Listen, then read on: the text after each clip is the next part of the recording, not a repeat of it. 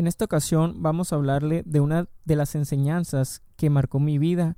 Eh, a mí me ha servido mucho en lo personal y considero que ustedes también podría servirles y espero que sea de bendición para tu vida. Se trata del momento en que recibimos ese amor tan grande que es Jesús en nuestros corazones. Eh, desde ese momento se crea una importancia tan grande en la adoración ya, ya esto cabe en que entramos en su presencia y muchas veces nos preguntamos qué es adorar. Adorar solamente lo relacionamos con la música o con algún canto que realizamos en, nuestra congregación los domingos. Mas, sin embargo, hay muchas maneras de, que tú adores eh, en espíritu y en verdad. En este caso es, puede ser a través de las artes, que, que como mencionábamos puede ser a través de los cantos, a través de la música, a través de las coreografías, a través de los panderos, a través de las banderas, eh, etcétera. Otra de las maneras eh, mm, en las que nosotros podemos adorar a Dios es a través de, nuestra vida, de nuestro testimonio, eh, tal cual como tú reflejes a Cristo en la escuela, en el trabajo, en tu casa, con tus amigos. Eso es la adoración genuina y verdadera, que tú tengas ese reflejo de Dios eh, de ese amor tan grande que Él está con nosotros y que tú lo puedas eh, mostrar a, las personas que te rodean, creo que es una de las cosas que, que dan mayor ejemplo de la gracia y del amor de Dios. Y otra de las cosas como tú puedes adorar es en tu congregación dando acción de gracias. En este caso eh, podemos tomar que es al momento de orar, al momento de tú tener una conversación con Él, al momento de postrarte, al momento de, que tú tengas esa intimidad con Él. Entonces, eh, estos son algunos ejemplos de, cómo tú puedes entablar una adoración con, con Dios.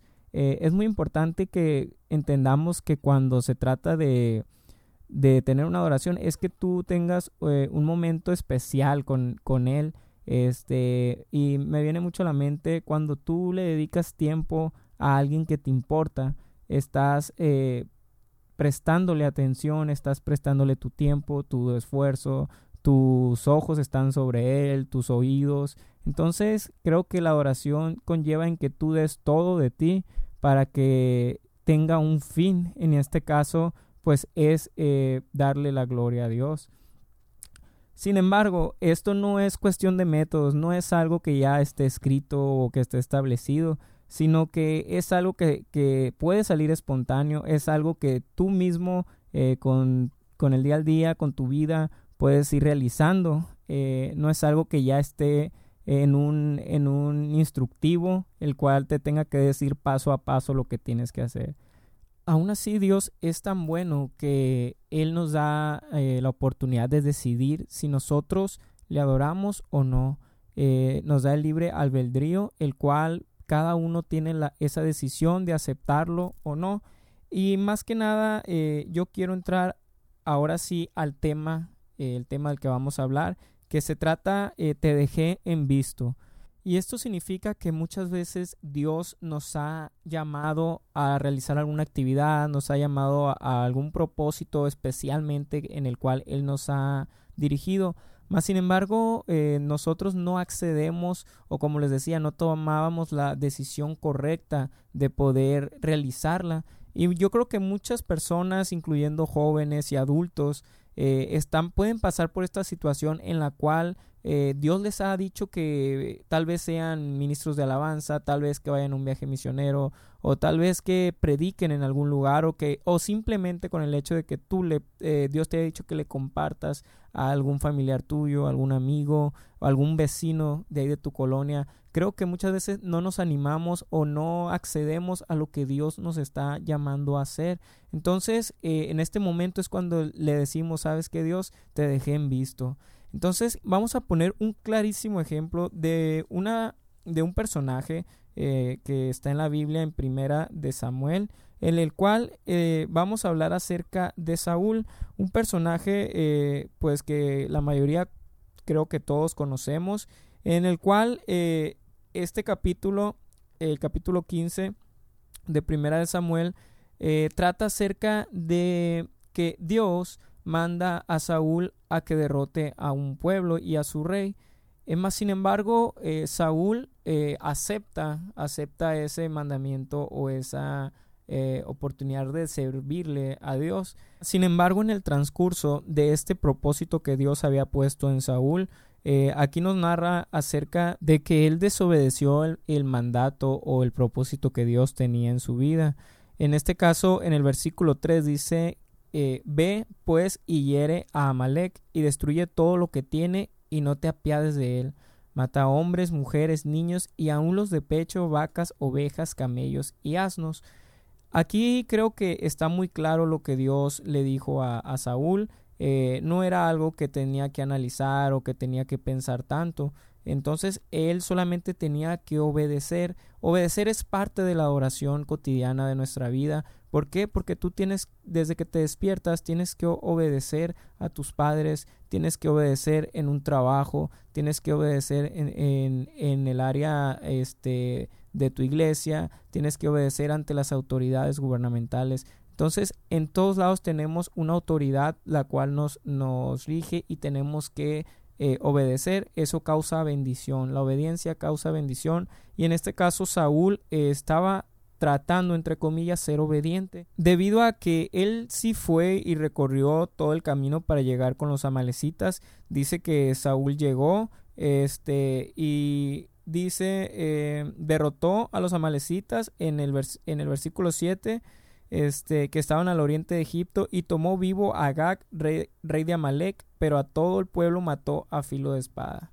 Muy bien, hasta ahorita eh, Saúl llegó al pueblo de los amalecitas, eh, mató a todos, dice, con, con, su espada, mas sin embargo dejó vivo al rey de Amalek. Entonces, eh, esa no era la, la, encomienda o la misión que Dios les, le había dado a él. Dice el verso 9, y Saúl y el pueblo perdonaron a Agag y a, lo, y a lo mejor de las ovejas y del ganado mayor, de los animales engordados, de los carneros y de todo lo bueno, y no lo quisieron destruir, mas todo lo que era vil eh, y despreciable destruyeron. Ok, aquí podemos ver cómo Saúl hace una tarea a medias. Eh, la tarea no era perdonar al rey, sino también, eh, pues en este caso, era matarlo según el, el, mandato de Dios. Entonces podemos ver a un Saúl que no está obedeciendo, que no está adorando, no está siendo sometido por, por lo que Dios les había mandado y, esto me lleva a pensar que muchas veces nosotros caemos en la misma actitud que estaba tomando Saúl. Quiero hacer una reflexión eh, muy corta acerca de cómo te sientes tú eh, en estos momentos, si consideras que estás actuando como Saúl, si consideras que te estás guiando por tu propio entendimiento. Recuerda que Dios es el que está con nosotros, Él es el que nos guía, nos dirige, Él es el que nos da las fuerzas eh, y Dios mismo te dice en este caso si tú no eh, tienes ese valor para, para realizar lo que el propósito que Dios te ha llamado a hacer, dice esfuérzate y sé valiente. Igual dice determinarás a sí mismo una cosa y te será firme. Entonces toma, toma esas palabras, toma esos versos y deja que Dios te use, no te limites porque cuando tú empieces a, a vencer la debilidad, Dios empieza a perfeccionar. Entonces, la adoración no solamente es cantar o ir a la iglesia los domingos, sino es un estilo de vida en el cual tú llevas eh, día tras día, en el cual tú te alimentas, en el cual tú eh, expresas de ese amor que Dios te ha dado, que pueda ser un reflejo de lo que Dios es y que tú transmitas esa paz, ese amor, esa humildad, que tú transmitas eh, a través de lo que Dios te ha llamado a hacer en este lugar.